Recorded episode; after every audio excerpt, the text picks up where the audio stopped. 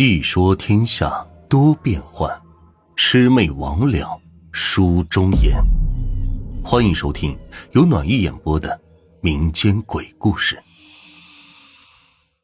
今天要给大家讲的这个故事啊，是发生在明朝末年，名字叫《算卦术士》。洛阳的四月正是牡丹盛开的季节，有道是洛阳牡丹甲天下。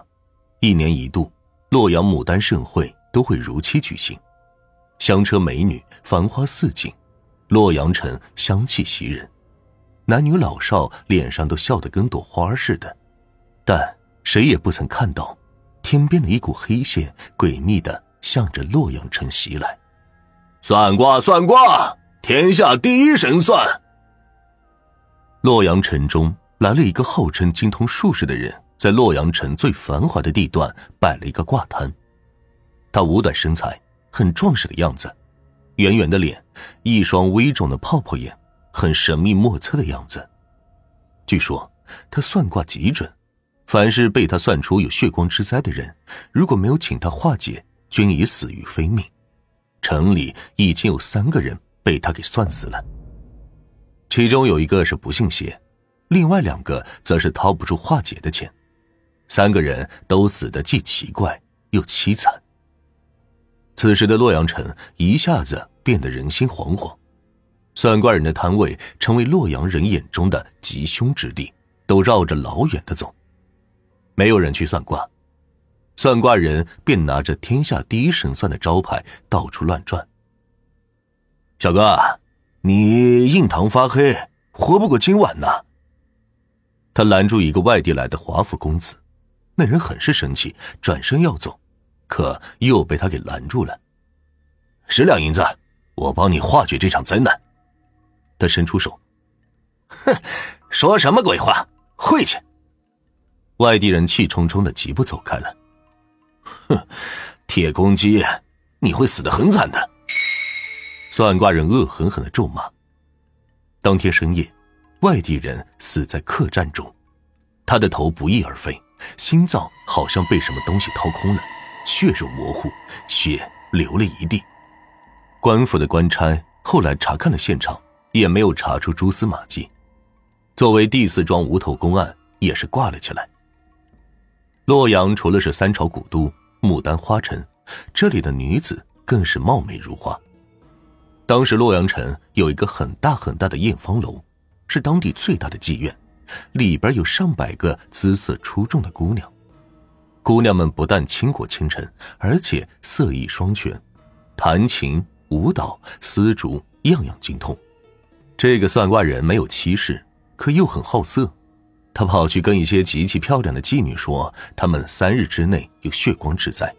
当他们吓得花容失色的时候，他又表明自己有神通可以化解，但他不要银子。只要妓女陪他一晚即可。这大多数妓女都怕死呀，也早听闻过他的神通，也都乖乖的依了他。唯有艳芳楼的头牌姑娘莲花不肯依从。莲花姑娘原是官宦人家的女儿，因家道中落，从小被卖到妓院。莲花最喜欢穿着青色衣裙，巴掌大的美人脸，眉目如画。她自十五岁挂牌，卖艺不卖身。方明艳冠洛阳城，但他的性情是外柔内刚、纯洁无瑕，所以当算卦人预言他活不过三天时，他只是嫣然一笑：“哼，生死有命。”便拂袖而去，气得算卦人眼露凶光的大叫：“哼，你不要后悔，不要后悔！”吓得艳芳楼的姑娘们都为莲花捏了把冷汗。这第一天白天没有事三更天时，莲花做了一个噩梦，她梦见一只血淋淋的大手向她是抓了过来，她惊叫一声醒了过来，却发现洁白的床单上有乌黑的血迹，同时散发出腥臭的味道。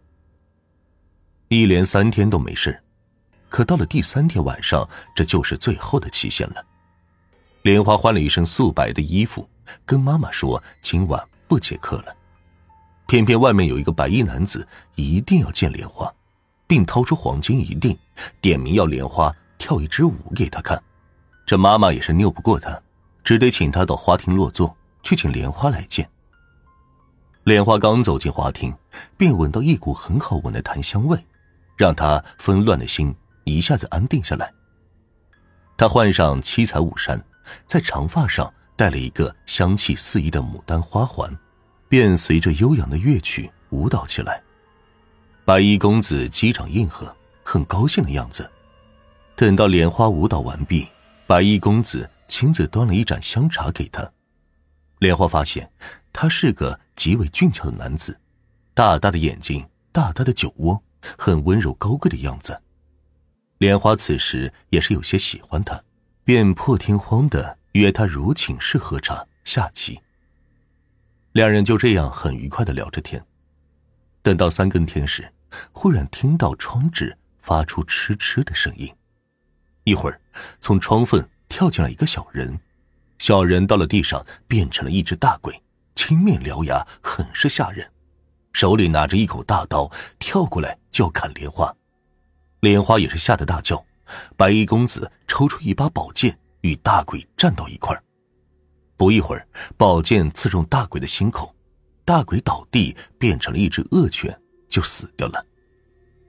正在惊魂未定之时，又凭空落下一只大怪物，头顶着房梁，眼睛大的像两盏大灯笼，血盆大口，发出阵阵的恶臭来。大怪物冲上来，抓起白衣公子，狠狠的摔到地上。白衣公子顿时是脑浆迸裂，鲜血染红了白衣，莲花也是立即晕倒了。大怪物一把抓起莲花，扛到肩上。一窜窜出屋子，向西面飞跑起来。大怪物哧溜的钻进一个大院里，把莲花放在地上。等到莲花醒了过来，惊恐的是爬起来，他发现这大怪物的主人就是那个算卦的。他正一脸得意的望着莲花。原来怪物和大鬼都是你派去的！莲花气愤的大叫。哈哈哈！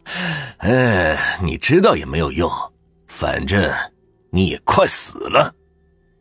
算卦人仰天大笑，他把莲花用绳子绑了起来，招招手，那个大怪物立刻变成了一个小人，钻进他的袖子里，同他一起走了。阴森森的院子里只剩下了莲花一个人，一股浓重的血腥味又扑面而来。莲花忽然看到角落里。有四个腐烂的人头，人头的眼睛却瞪得大大的，一副死不瞑目的样子。